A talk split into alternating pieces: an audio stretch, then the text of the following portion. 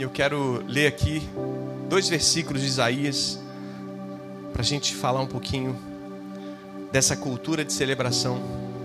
Hoje é um dia de festa eu quero que você lembre sempre disso, que isso marque você.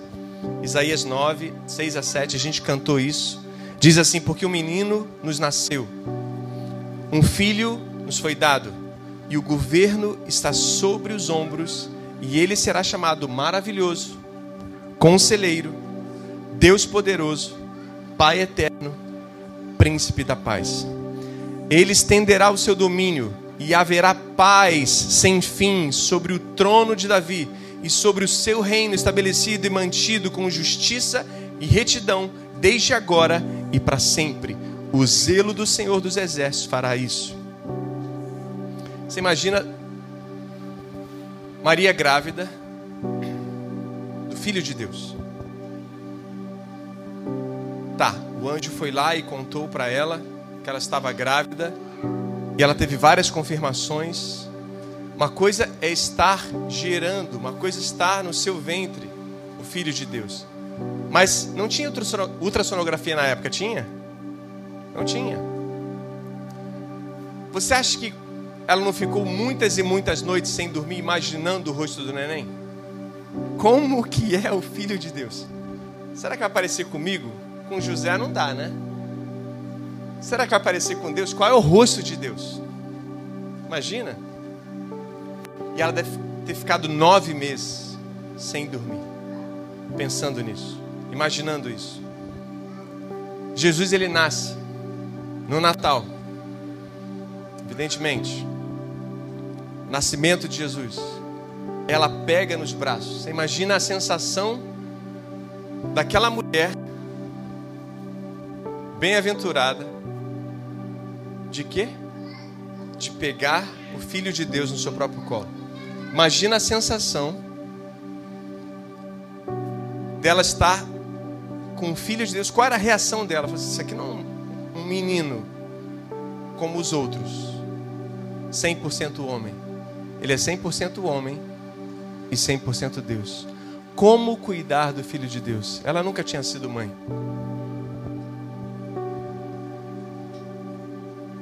E o que, que eu faço com ele? É, como? Imagina a primeira mamada. Imagina amamentar o filho de Deus. Que responsabilidade. Ensinar a ele a pegar o bico da mãe para poder mamar. Ensinar a ele a comer nas horas certas, a dormir da maneira certa. Imagina tornar a rotina dele uma rotina saudável. Disciplinar Jesus nas pequenas coisas. Imagina pela primeira vez ela dando papinha para ele, dando um pedacinho de pão e Jesus evoluindo, evoluindo, quanta responsabilidade. Imagina como Jesus teve talvez um resfriado, talvez ele torceu o pezinho, talvez brincando ali, com seus brinquedinhos ali de, de madeira ou de pedra. Talvez ele tenha se machucado. E o que, que ela vai fazer? O que, que eu faço? Eu oro pelo Filho de Deus? Eu, como é que eu cuido disso? E tantas coisas devem ter acontecido. Imagina ela dando remédio para o Filho de Deus. Imagina ela dando, talvez lá uma erva, lá uma, um chazinho medicinal para que ele fosse curado daquilo. Falei, meu Deus, Quantas dúvidas, quantas, sabe, quantas situações onde Maria falou assim: como eu vou agir? Ninguém nunca foi mãe,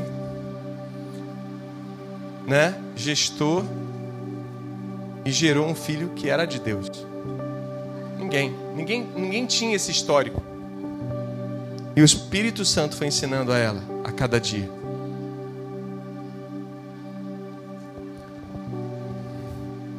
Imagina quando ele foi. Imagina. Jesus talvez poderia levantar todos os dias e.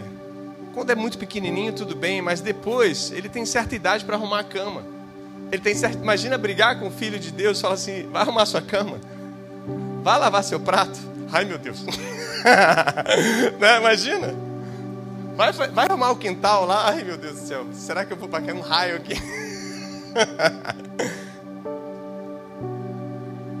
Imagina, chegou a hora de Jesus estudar sobre a Torá, sobre o livro dele. Imagina que responsabilidade ensinar para ele quem ele é. Eu não sei se você está entendendo onde eu quero chegar. Nós temos muitas responsabilidades aqui. Muitas. E não são poucas.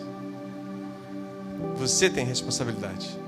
Você é um portador de Deus. Ele mora dentro de você. Natal é isso. Você lembrar que Ele mora dentro de você. E o que você está fazendo com isso? Imagina Jesus adolescente, seus primeiros dilemas. Chegou para a mãe, mãe, Tunico me bateu. Perdoa. Abençoa ele, ora por ele. Dá outra face.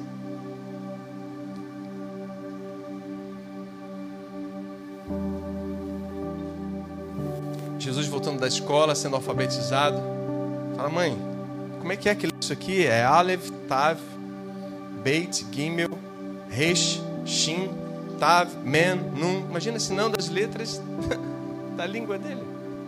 De quem, de tudo que ele é, do povo dele.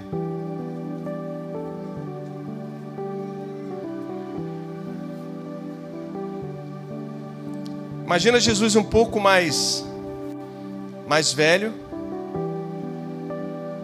Imagina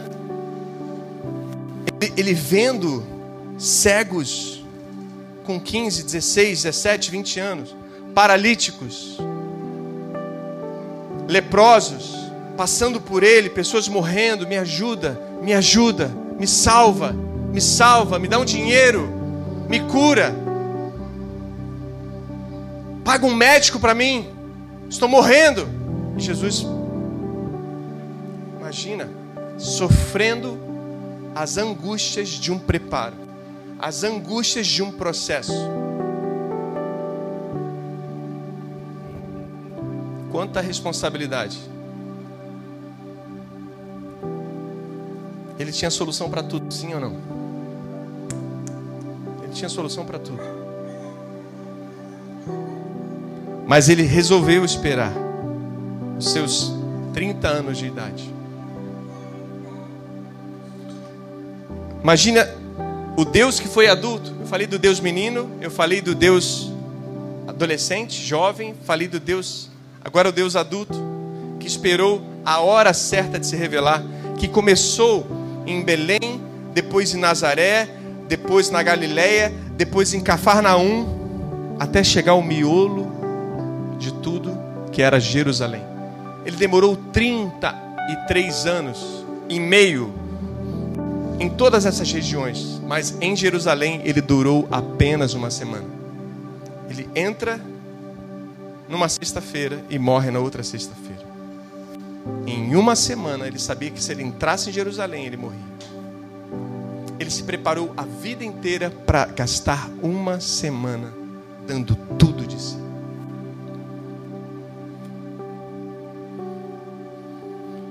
Vai chegar o tempo de, da gente mudar as realidades dessa cidade. A gente está em Belém, talvez. A gente tem dois anos e meio, a gente é muito pequeno. Daqui a pouco a gente está em Nazaré, daqui a pouco em Cafarnaum, onde ele passou a adolescência dele, mas daqui a pouco nós vamos entrar em Jerusalém. Você crê nisso? Não sei quanto tempo vai durar. Talvez seja mais rápido do que a gente pensa, mas eu só sei que ano que vem é o ano do romper. E esse foi um ano para que você tivesse coragem, baseado em Josué 1:9, ser forte e corajoso, não temas, tire o temor, tire o espanto, porque você vai entrar onde eu prometi para você. E você nunca vai tocar em pessoas se você tiver medo. Você nunca vai tocar em pessoas se você temer. Você nunca vai conseguir tocar em pessoas. Então você precisa tirar isso da sua vida.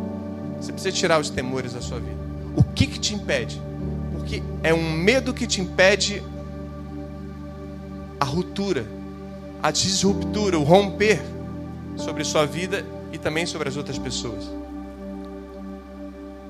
Sabe? Agora, por que que, por que, que durante esses anos todos da vida de Jesus, preste atenção aqui em mim, irmãos, amém?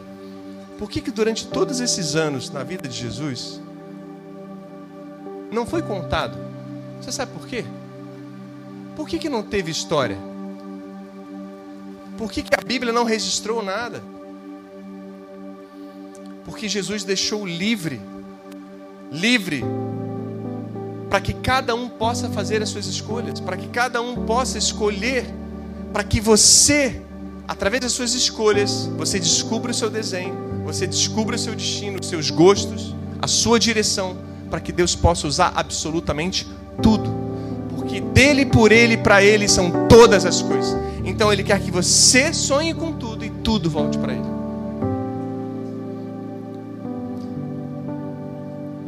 E outro motivo é para que você nunca pare por nada. Porque se ele contasse passo a passo da sua vida, desde criança, adolescente, jovem, se você pisasse fora de alguma coisa ali naquele sentido, você ia parar. Mas Deus te deu a oportunidade de você ser quem você é. E você entender que o processo inteiro é voltar para Ele. É se voltar para Ele todos os seus gostos, todos os seus talentos, todos os seus sonhos, tudo que você sonhar, submeter a Ele. A Ele. O seu desenho foi feito por Ele, para que você descubra o seu desenho e você volte tudo para Ele. Amém? A história ela é importante para você e para Deus. Muitas vezes, sabe? Talvez se a Bíblia contasse todas as histórias, Não sei se a gente daria o mesmo valor. Não sei, isso é um pensamento meu. Não precisa, não precisa me seguir nisso, tá? Te dou liberdade. Mas, porque se ela contasse isso tudo, sabe, deixa eu resumir. Tem histórias que é sua e de Deus. Entende o que eu estou falando? Ninguém vai valorizar. Seu processo, quem valoriza é Deus. É a Ele que você deve prestar contas. É a Ele que você deve submeter os seus processos. É claro que ele teve ajuda. É claro que Jesus ele foi amparado. Ele foi cuidado durante toda a sua vida. Claro que foi. Mas o processo dele pertencia ao próprio Deus. Eu quero falar para você que Deus valoriza o seu processo, amém? Deus ele está com você. Jesus, Jesus ele entende isso, ele fala: "Eis que estarei convosco todos os dias até a consumação dos séculos". Amém? Eu quero aqui rapidamente terminar falando de uma história aqui. Em Atos 11, de 15 a 18. Quando Cornélio, ele tem uma visão. Um anjo vem falar com ele. Ele tem uma visão falando para que ele fosse até Pedro. Olha, vai se apresentar a Pedro, que era o representante da igreja, o apóstolo que representava a igreja, tudo bem? E aí Cornélio pergunta sobre Pedro, onde ele está, para algumas pessoas, e ele descobre, ele vai até lá. Só que nesse processo dele ir até lá, Pedro também teve uma visão. Teve, na verdade, a mesma visão três vezes. Ele viu um lençol de vários animais. E o Espírito de Deus dizia para ele assim: Olha, vai lá e come. Mata tudo isso e come. E ele dizia: Eu não posso comer isso. Tem animal impuro aí. E a Deus disse para ele: Não chame de impuro o que Deus purificou. E ele pega aquilo e ele vai para onde foi chamado para ir.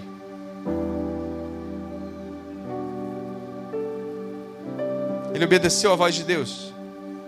E aí ele se encontrou com Cornélio. Só quando ele chega lá, só quando Pedro chega lá, que ele tem a ideia do que, que Deus estava falando. Tem a, a, a revelação profunda do que Deus estava falando para ele naquela visão.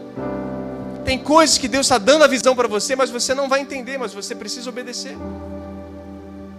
Deus está falando para você o que, que você tem que fazer, mas você não está entendendo. Você tem duas decisões, cara. Ou está no time de quem não vai fazer e não vai viver a visão, ou de quem vai estar no time de quem vai fazer e viver a visão. E aí ele vai. Quando ele chega lá, o que acontece?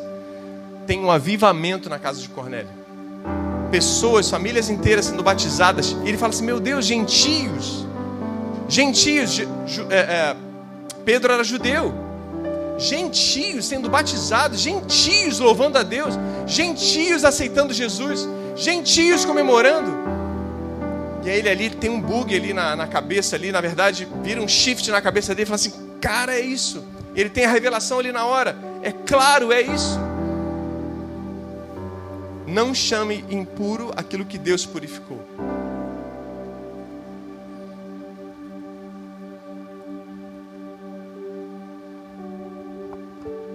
Tinha um avivamento acontecendo naquele lugar, naquela casa. E eu quero falar para vocês: se atrapalharmos Deus, nós não vamos ver arrependimento se atrapalharmos Deus, nós não vamos ver avivamento. O ano que vem é o ano do romper, e se a gente começar a atrapalhar o que Deus quer fazer, a gente não vai viver o que Deus preparou para nós. E a gente precisa, em primeiro lugar, para que os romperes venham sobre nós, sobre a nossa cidade, primeira coisa, uma, uma celebração de vitórias diárias. Fala comigo, celebrar as vitórias diárias. Steven Furtick, que é um pregador que eu curto muito, gosto muito dele, ele é o, ele é o sênior da Elevation. Ele diz assim: muitas vezes nossa liderança está desgastada porque não está não porque está perdendo, vou repetir, muitas vezes nossa liderança está desgastada não porque está perdendo, mas porque não sabe que está ganhando, não consegue ter a revelação do que Deus está fazendo, não consegue ter a revelação do que Deus realmente nos chamou para fazer. Então a gente precisa parar em cada pedacinho, celebrar a vitória. Deus, eu não estou entendendo, mas eu te obedeço. E eu quero celebrar essa vitória aqui. Esse aqui se converteu, esse aqui se batizou, esse aqui foi curado. O que você está fazendo aqui? Eu não estou entendendo. Essas pessoas estão chegando, a gente está crescendo, está apertado, a gente tem que romper, a gente tem que quebrar tudo. As coisas têm que acontecer, Deus, eu não sei, eu não estou entendendo, mas eu quero obedecer a Sua voz, eu quero obedecer o Seu fluxo, eu quero obedecer o Seu vento, porque o vento você não sabe de onde vai, para onde vem, só sabemos que precisamos seguir o vento do Espírito. Amém? Fazer festa mesmo, temos que celebrar mesmo, temos que ser festeiros, amém?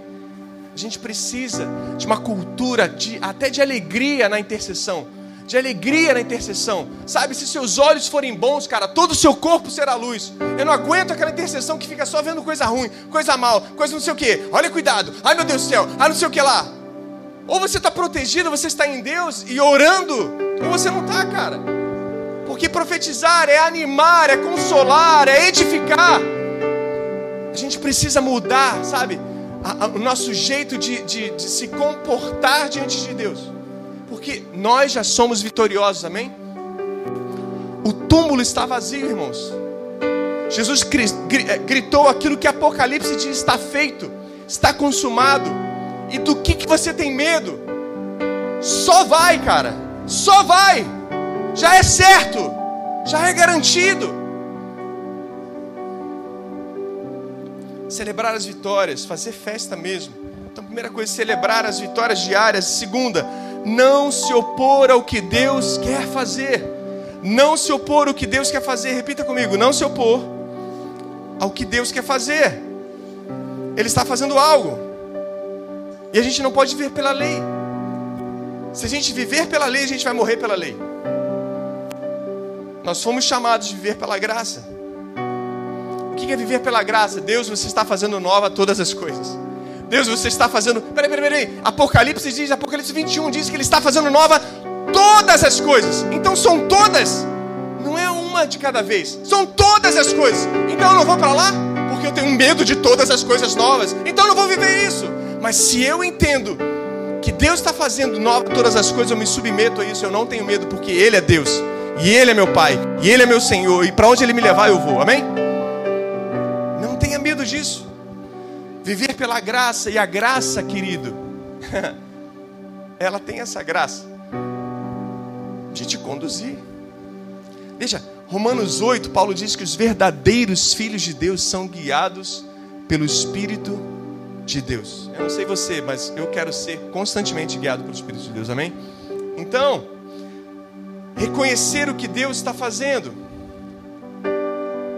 Vamos lá, vamos repetir primeiro: celebrar as vitórias diárias, não se opor ao que Deus quer fazer e reconhecer, a gente precisa reconhecer o que Deus está fazendo, ou seja, ter a revelação e agradecer, ser grato, reconhecer o que Ele está fazendo.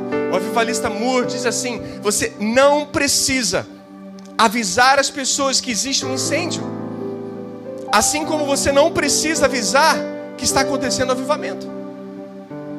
A gente quer sair, a gente quer fazer um monte de caça-tesouro, mas não dá, porque tem muita coisa acontecendo aqui dentro, e glória a Deus por isso. Amém? Ninguém está animado comigo, não, irmãos? Amém? Estou sozinho? Amém? Glória a Deus por isso, cara. Eu queria estar tá fazendo as duas coisas, mas eu não consigo agora. E eu vou cuidar daqueles que Deus está dando. Amém, irmãos? Então, muitas vezes, nós estamos olhando para algo, ouvindo até algo de Deus, mas com a revelação antiga. Pedro estava olhando para aquele lençol, Pedro estava olhando para aqueles animais, mas com a revelação antiga. Ai meu Deus, isso é impuro. Deus falou, cara, mata isso e come. Porque o que Deus purificou, o que, sabe, Deus abençoou, não é mais impuro. Nós estamos olhando, querendo ter visão, querendo isso, querendo aquilo, mas com a visão antiga com a revelação antiga. Ei, renove a sua visão. Ei, renove o seu coração. Ei, renove o seu espírito. Porque senão nós vamos, vamos ver o que Deus tem para nós no ano que vem daqui para frente. Eu creio que será o ano mais incrível da sua vida, da sua história. Eu creio. Eu creio isso. Eu sinto muito forte isso. Deus não vai dar o que você deseja, Deus vai superabundar o que você deseja porque é para a glória dele, é para a honra dele. Esse texto do, do, romper está baseado em Salmo 67. Eu vou pregar sobre ele no início do ano. Que a gente não quer misericórdia somente para nós, a gente não quer bênçãos para nós, a gente não quer favor só para a gente. A gente quer para que todos conheçam a sua glória. Muitas vezes olhando para algo,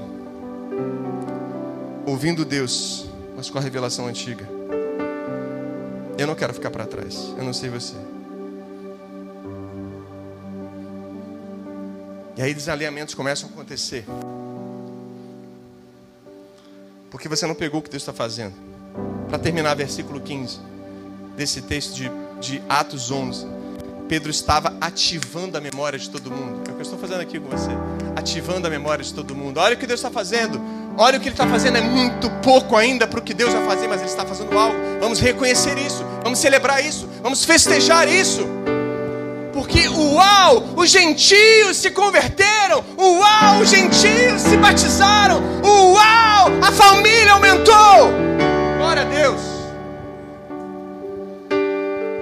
E sabe o que aconteceu? Todos se calaram. A palavra diz que todos se calaram e começaram a glorificar. Aqueles que estavam reclamando começaram a glorificar a Deus. Pedro não entrou numa briga. Eu quero falar para você, cara, não entre numa briga, entre numa festa. não entre numa briga. Amém?